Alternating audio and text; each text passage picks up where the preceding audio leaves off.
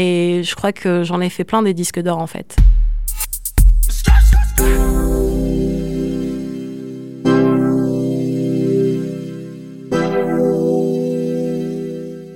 Bonjour à tous et bienvenue dans le Maxiscu. Maxiscu, c'est une fois par mois un gros bonbon avec plein de gens intéressants dedans. Peut-être que vous utilisez Deezer ou Spotify et si c'est le cas, vous écoutez sûrement les playlists de ces plateformes de streaming. Cette semaine, j'ai rencontré Narges Bahar. Euh, je suis euh, journaliste et euh, je travaille chez Deezer où je suis, on va dire, programmatrice musicale, c'est-à-dire que je m'occupe des playlists de rap français et aussi de rap américain. Voici son portrait dans ce cul. J'ai grandi dans une cité, parents ouvriers, voilà, papa ouvrier, maman femme de ménage. donc ouais, ouais, non, non, moi j'ai pas entendu parler des prépas, des écoles de journalisme. Je savais pas que ça existait, tu sais. J'étais là, dans ma cité, machin. Je voyais que tout le monde faisait des BTS. Je me disais, ah, c'est pas mal. Je vais faire ça. J'ai fait un BTS action commerciale. je crois que c'est MUC maintenant, management des unités commerciales, un truc comme ça. Bref, on va dire que c'était, euh, j'ai envie de dire presque le, le, parcours obligé parce que je voyais que là où j'avais grandi, les gens, quand ils faisaient des études supérieures, après, euh, tu vois, c'était souvent des trucs dans le marketing, euh, la communication, tout ça. Et euh, j'avais pas trop d'exemples de gens qui faisaient du droit ou de la socio. Donc voilà, on était presque tous dans des trucs très pragmatiques, quoi. Le truc, c'est qu'en gros, moi, je me suis rendu compte que ce que j'aimais faire, c'était écrire, d'abord. Après, j'ai compris que j'aimais parler aux gens. Et du coup, j'ai fait, bon, ben voilà, maintenant, tu as un bac plus 4. après avoir essayé plein de trucs Bref, j'ai passé des concours dans des écoles pour être euh, en école de, tu vois, genre euh, finance, n'importe quoi. Je sais même pas comment je me suis perdue là-dedans. C'était assez hallucinant. Euh, et, et, puis, ouais, ouais, j'étais en, en quatrième année. Et là, je me suis dit, ah, en fait, je crois que je veux être journaliste. En tout cas, je vais essayer, tu vois. Mais sauf que le truc qui est assez ouf, c'est que moi, quand j'ai dit en, quatrième année, je vais être journaliste, euh, j'avais jamais ouvert un, journal, euh, tu vois, en mille journal municipal, quoi. Je savais pas ce que c'était, Donc j'ai dit, bon, ok. Donc c'est comme ça que je me suis retrouvée euh, à l'IFP, d'abord à l'Institut français de presse, à Assas. Et là, c'était assez hallucinant, parce que moi, je suis arrivée, j'ai vu les gens, la dégaine, tout ça. Il y avait presque personne qui me ressemblait. Pas de maghrébin, presque. Pas de noir. Et donc j'étais là, bon, ok, c'est bizarre, euh, je suis dans quel environnement, tu vois. Donc euh, après là, je caricature un peu, mais t'es es quand même, tu sens que tu te retrouves en cours euh, de sémiologie de l'image. Et donc là, ton prof met une photo de Marc Ribou et tout le monde est là, ouais, c'est qui, ah oui, c'est ça. Et toi, t'es là, bah non, en fait, je suis vraiment en galère. Vous êtes en train de me parler de Robert Capa, je ne sais pas qui c'est. En fait, apprendre, ça a toujours été mon leitmotiv dans la vie. Et je me suis toujours dit, c'est pas grave de pas savoir, mais en tout cas, faut pas être trop bête. Donc, euh, si tu vois que hum, dans ton environnement, il y a des choses qui se passent, essaye de les comprendre. Fait, j'ai fait le CFPJ, euh, donc euh, le Centre français euh, pratique de journaliste, qui situe rue du Louvre, et j'ai fait deux ans d'alternance où là j'étais journaliste reporter d'image parce que je travaillais en parallèle chez Trace, qui est une chaîne de musique urbaine. Et puis à l'âge de 29 ans, j'avais besoin de multiplier les expériences professionnelles, donc j'ai décidé de quitter mon taf. Et là, je me suis lancée dans le grand bain euh, de la pige. Et euh, ensuite, euh, j'ai commencé à travailler en radio. Donc, je suis arrivée chez Move. premier sujet, c'était un direct. J'avais jamais fait de radio. Et en même temps, on m'a dit, bah tiens, comme tu sais faire des images et que tu sais tourner, ben tu vas faire une vidéo. Et je dis, ouais, ouais, pas de problème. C'était un petit peu dur. Donc euh, voilà, un peu, un peu scabreux, mais euh, super expérience professionnelle. Et à partir de là, euh, finalement, ça a déclenché un truc où je me suis rendu compte que la radio, c'était quelque chose de magique. moi, comme je venais plus bah, de la télé, j'avais une certaine façon de raconter des histoires qui étaient très monocordes, non, non, non, voilà. Et là, il a fallu bah, apprendre en, en faisant, quoi.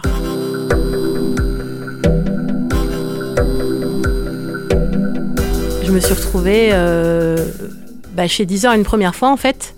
C'était l'année dernière, donc en 2018, où Deezer lançait, euh, euh, donc il se lançait sur la région MENA, qui est Moyen-Orient, Afrique du Nord.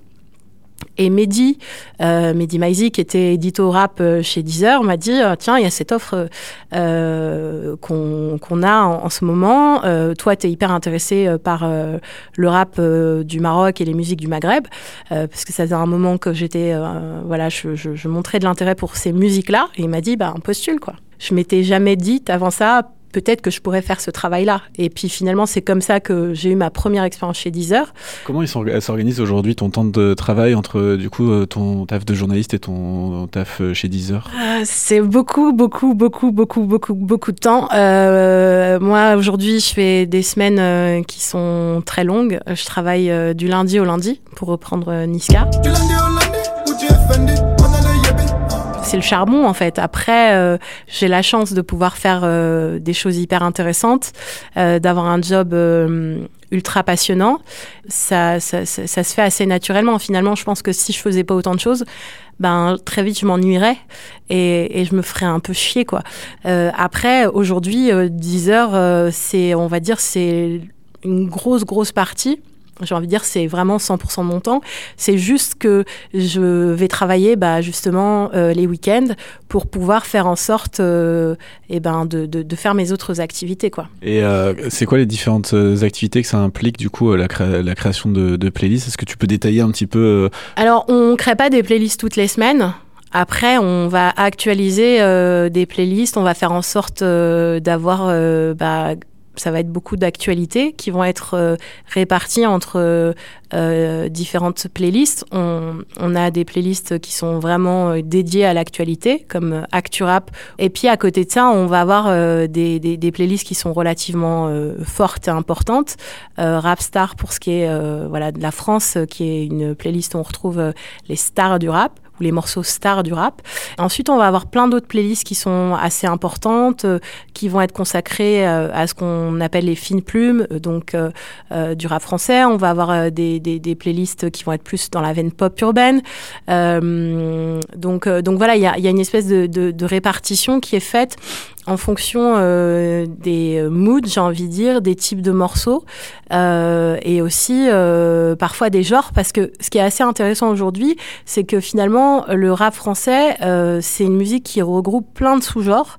Euh, donc on peut avoir euh, des titres qui vont être plus pop chantés qui iront plus dans les playlists de pop urbaine. On peut avoir des, titres qui vont être plus aériens, euh, qui vont être plus dans la veine cloud. On peut avoir des titres plus trap euh, qui vont aller euh, dans euh, une playlist qui s'appelle Rinté, tu vois. Ça permet finalement d'essayer d'avoir une représentation assez, j'ai envie de dire, juste de ce que de qu'est le, le rap français aujourd'hui. Comment tu décrirais tes relations avec les maisons de disques ou les, et les artistes alors ouais, on a, on a quand même, on est, on est bien, on est bien aidé. C'est-à-dire que nous, on a euh, euh, les actualités euh, qui sont euh, pitchées, c'est comme ça qu'on dit. Donc on, en gros, on va savoir euh, vraiment ce qui va arriver. par exemple, le 29 novembre, on a eu donc la sortie de Gradure, SCH et Dinos. Quand je chante ma galère. Voilà l'air. Quand je ma galère, ça fait la la la la l'air. C'était un beau vendredi d'ailleurs. Euh, ce que je veux dire par là, c'est que nous, avant, euh, bien sûr qu'on va savoir ce qui va arriver, euh, parce que sinon, ben, c'est un peu compliqué d'écouter euh, cinq albums euh, euh, en une nuit. Euh, c'est très très difficile. Donc on a des plannings prévisionnels avec, on va dire, une actualité de ce qui va arriver sur les prochaines semaines. Parfois c'est d'une semaine sur l'autre, parfois tu le sais deux, trois semaines à l'avance, ça dépend. Après pour ce qui est des, on va dire, des indés, des indés indés qui n'ont pas de, moyens de, passer par une distribution type Believe, qui est un gros distributeur indépendant, il euh, y a euh, la possibilité de, m'envoyer des mails ou de glisser dans mes messages Instagram ou Facebook ou LinkedIn ou peu importe euh, pour me dire coucou, il y a ça qui sort et donc du coup, est-ce que effectivement, ça peut t'intéresser. Il y a les artistes, on va dire, qui sont identifiés. Euh, je pense notamment à Triple Go, où c'est des indépendants. Et donc, du coup, euh, ça veut dire que eux, pour euh, que leur musique puisse être accessible, ils vont devoir faire le travail euh, pour trouver euh, une plateforme de, de, distribution pour que ça arrive au final dans 10 heures. En fait, ça, c'est plus de la veille. C'est des artistes que toi, tu suis depuis peut-être pas mal de temps. Et quand tu vois qu'ils annoncent qu'ils vont sortir un projet, ben là, tu peux être proactif en leur disant oui, euh, est-ce que euh, vous pouvez me donner plus d'infos, euh, histoire que je puisse écouter le projet, etc. Les choses sont toujours faites de façon, enfin, très simple et très enthousiaste de la part des artistes déjà, qui ont juste envie d'un truc, c'est que tu, tu regardes, ou du moins que tu écoutes ce qu'ils ont à te proposer. Et et, puis voilà, en fait, ça, s'arrête à, là. Et après, euh, soit il euh, y a, on va dire, un intérêt à ce moment-là, euh, soit la plupart du temps, moi, ce que je dis aux gens, c'est plutôt bravo, parce que à partir du moment où il y a un effort qui est fait de la part de quelqu'un et que tu sens que les gens sont proactifs pour essayer de réussir à, en tout cas, pousser leur art à un niveau supérieur, t'essayes voilà, de, de, pouvoir les accompagner. Et donc, du coup, oui, il y a quelques artistes qui sont euh, indés que, que j'essaye euh, de pousser euh, parce que je sais qu'il peut y avoir un intérêt aussi de la part du public. Quoi. Je pense à un, rappeur comme euh, Naïr. Regarde-nous dans les yeux quand tu la main, c'est pas un jeu, fils de. que j'ai découvert en fait l'année dernière avec ses fins de couplet. et donc ensuite, Naïr a fait, il est rentré dans le cercle. il est sur la compile Game Over Volume 2. Et, mais c'est encore un, un indé. Mais très vite, j'ai senti en fait par rapport à à, son rap, à ce qu'il proposait, etc., que euh, j'ose espérer, en tout cas, c'est ce que je souhaite euh, à la plupart des rappeurs, mais en tout cas, je me suis dit qu'il y avait euh, quelque chose de super intéressant chez lui et que déjà, j'allais essayer d'en parler en, tant que journaliste. Donc, c'est pour ça que j'ai fait un, un portrait de lui euh, euh, qui a été diffusé euh, sur Move en vidéo. Et, et aussi sur les playlists j'ai essayé de, commencer à le mettre en avant sur les singles qui peut sortir. Après on n'est pas non plus magicien c'est à dire que faut qu'il y ait un environnement, etc. Il y a des choses qui sont logiques et d'autres non. Je vais pas juste mettre euh, Naïr dans une playlist parce que je vais me dire ouais c'est génial et que je veux que tout le monde le fasse.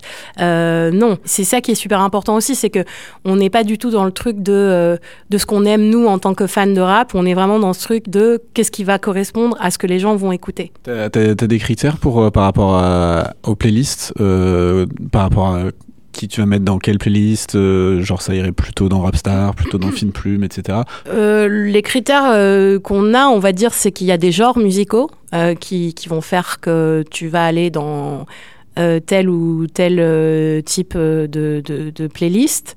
Aujourd'hui, on a, on, a, on, a, on a plein de playlists très différentes qui permettent aussi de se dire que par exemple pour un euh, NASA, bien qu'aujourd'hui il soit hors cadre, j'ai envie de dire parce que euh, son succès est tel que finalement euh, il peut aller dans des playlists très très différentes. Mais par exemple, on va avoir des playlists qui vont être plus afro-pop, qui vont permettre de retrouver des artistes qui vont sur certains titres avoir un univers euh, qui est proche de cette couleur musicale là. C'est très compliqué à expliquer. En même temps, c'est aussi c'est très simple. C'est juste que il y a tout un environnement à chaque fois autour de l'artiste à partir du moment où il commence à sortir ses premiers morceaux, ses premiers projets, etc. Et en fonction de ça, ça va donner, euh, j'ai envie de dire, euh, des des univers. Est-ce qu'il y en a qui ont des moyens de pression pour te dire ouais si tu dans la si tu mets dans la grosse playlist euh, Il n'y a pas de moyen de pression sur les éditos. C'est pas parce que euh, on, on va jamais nous dire euh, oui, il faut que tu mettes un tel ou un tel en cover de telle ou telle playlist. Après, effectivement, chacun est là pour défendre ses projets. Donc, le truc, c'est que tu es journaliste, donc tu sais très bien que la l'objectivité, ça n'existe pas. On est tous subjectifs euh, par rapport à nos choix. Euh, maintenant, euh, en tant que journaliste, on m'a appris la neutralité. là, c'est à peu près, j'ai envie de dire, la même façon de faire d'une certaine façon, parce que tu vas revenir au qui, quoi, où, comment, pourquoi. Et, et l'idée, c'est c'est d'essayer effectivement de, de faire en sorte que ces actualités euh, soient bien représentées dans les playlists. Euh, mais après, encore une fois, il faut aussi penser côté public, où l'idée aussi pour eux, c'est qu'ils aient des points de référence avec euh, certaines playlists où tu as une rotation qui est pas non plus complètement folle. Quoi. Si tous les jours on met des titres nouveaux dans une playlist, ben, il n'y a pas le temps tu vois, de s'y habituer, de les écouter, de revenir, etc. Est-ce que tu as des retours de tes auditeurs sur les playlists? Je suis tellement la tête euh, dans le, dans le guidon, on va dire, dans, dans, dans, ce que je fais, que j'ai du mal à, à, regarder en fait ce que les gens disent, mais moi en fait mon, premier retour c'est les, les, chiffres qu'on a, tu vois. On a des chiffres, on peut être capable de mesurer comment la playlist a performé, est-ce que ça a bien marché, est-ce que tel titre ça fonctionne bien là ou là. alors bien entendu, c'est hyper important. Il n'y a pas que ça bien sûr, mais ça, c'est, pour moi, c'est ça en fait. Il y a quand même ce truc où le principal retour, c'est euh, le fait de voir que les playlists elles stream quoi.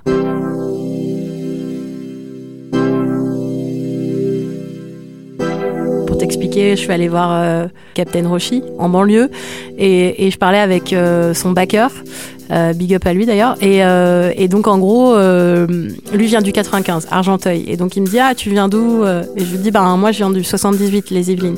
Il me dit ah, c'est loin, c'est loin, mais t'as grandi où? Je dis ouais j'ai grandi à Borgard à Poissy. Il me dit waouh et maintenant t'es là et tout, tu bosses chez Radio France Move, ouais t'as percé.